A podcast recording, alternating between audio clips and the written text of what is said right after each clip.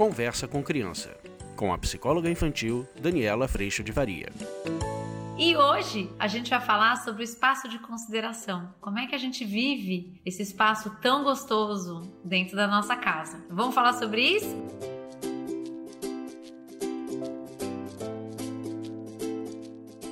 Hoje a gente vai falar sobre esse espaço de consideração. Foi mais um texto que eu escrevi lá no Instagram. Se inscreve aqui lá no Instagram também. E lá no Instagram eu trouxe muito esse lugar de um espaço de consideração dentro da nossa casa. Eu tenho que contar para vocês que esse espaço de consideração ele acaba sendo muito mais um efeito de tudo isso que a gente começa a viver do melhor possível, de um dia de cada vez, do perdão, da gente cuidar do que sai da nossa boca, dessa lupa no coração. A consequência acaba sendo muito mais escuta. O que é esse espaço de consideração?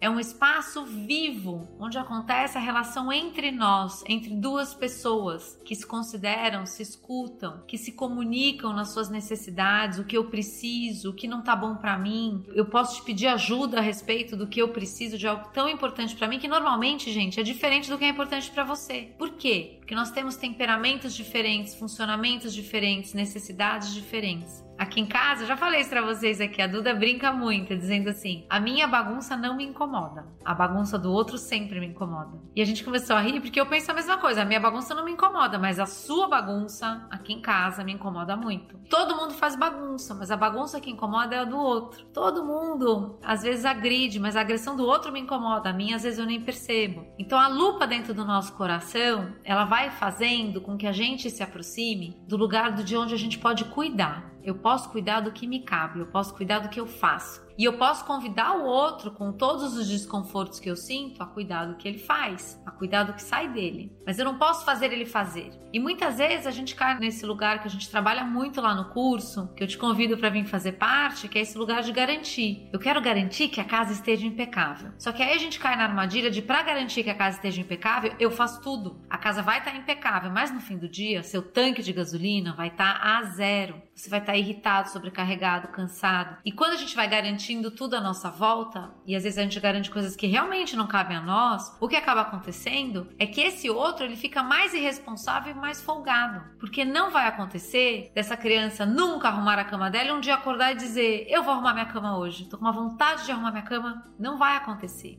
Às vezes a gente vai andar nesse espaço de consideração, até dando um pouco de liberdade para ver qual é a responsabilidade e autonomia que esse outro tem. E a hora que a gente vê que não tem, a gente retira a liberdade um pouco. Para quê? Para que ele desenvolva autonomia e responsabilidade para viver aquela liberdade.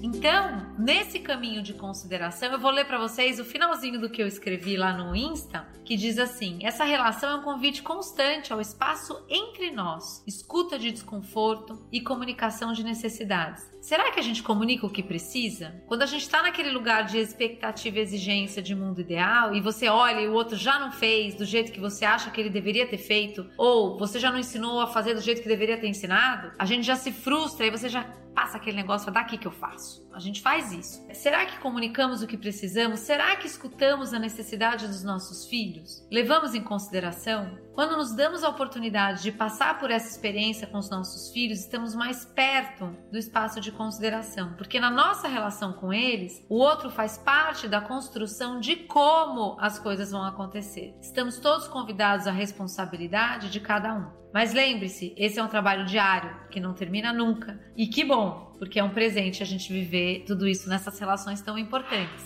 Então, vamos imaginar o seguinte: muitas vezes as pessoas entendem espaço de consideração como, então essa criança vai fazer o que ela quiser? Não. Eu não me abandono, mas eu escuto você. Então é aquela hora que você vai poder mexer não no o quê, o banho ainda precisa ser tomado, o jantar ainda precisa ser comido, você ainda precisa acordar cedo e ir para escola, mas a gente vai ajustar o como. Então, por exemplo, vou dar um exemplo aqui de casa. A minha filha mais velha adora se ajeitar para ir para escola. Mas, obviamente, então ela, nesse processo ela precisa de mais tempo. Ela quer ajeitar o cabelo, às vezes tem cachos de manhã, às 7 horas da manhã, e tá tudo bem. Porém, o o que, que é sair na hora para a escola sair no horário para não chegar atrasada, isso eu não posso mexer. Mas então, nesse espaço de consideração, eu converso com ela. Bom, o que está acontecendo? Porque vai chegando, aí lembra, vai chegando perto na hora de ir embora, e aí vai entrando em pressão.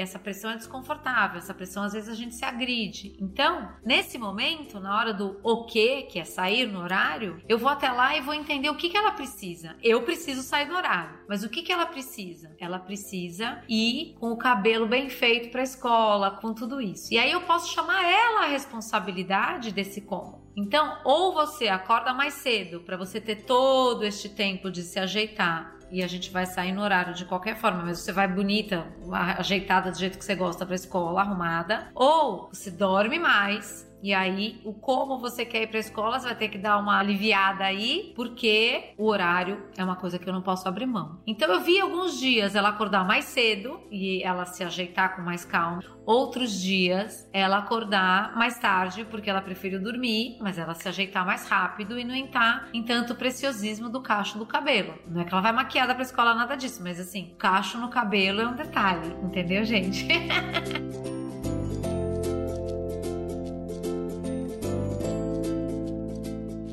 hora, o como eu tô considerando o que ela precisa e ela tá considerando o que eu preciso. E aí a gente vai ajustar o que é possível. E eu sei que ela tá fazendo o melhor possível para isso, como ela sabe que eu também tô. E aí a gente vai caminhando com todos esses assuntos. Então, o espaço de consideração é um espaço de consideração de ambos, no o que precisa acontecer. Jamais a gente está questionando, ah, então eu não quero ir para escola, então não vai, ou então eu não quero tomar banho, então não toma. Jamais a gente está questionando o que precisa acontecer, mas a gente está cuidando juntos do como tudo isso está acontecendo. E esse cuidado, ele vai sempre, gente, partir de um primeiro passo lá atrás, da gente sair da expectativa e exigência de tudo devia andar do jeito que eu quero, ou o outro sair também da expectativa e exigência de tudo que devia andar do jeito que ele quer. Nossos filhos estão no mesmo lugar e maridos também. E a gente poder construir esse um dia de cada vez, no melhor possível de cada um de nós, que não é perfeição, não é performance perfeita, mas é constante aprendizado do que deu certo, do que foi bom e do que a gente pode ajustar para o dia seguinte. Quando a gente vai andando nesse espaço de consideração, que é um efeito muito bonito que eu vejo acontecer em muitas famílias lá no curso, depois de todo esse ajuste da lupa no nosso coração, a vida vai ficando mais leve e o que a gente vai observar nos nossos filhos, com a ferramenta do ou você, ou mesmo de consequências, com a chamada a cuidar desse como, é responsabilidade, autonomia. A gente sai desse lugar de hiper sobrecarga de cuidar de tudo e que acaba gerando falta de autonomia, irresponsabilidade uma postura às vezes até folgada dos outros à nossa volta, mas a gente contribui e colabora para isso acontecer. Essa saída, muitas vezes, ela é difícil para nós, porque a gente às vezes vai ver as coisas desandando um pouco, mas quando a gente está no lugar da vida real e do propósito de um bem maior, que é construir responsabilidade e autonomia, a gente entende que todos esses tropeços fazem parte de aprender a caminhar.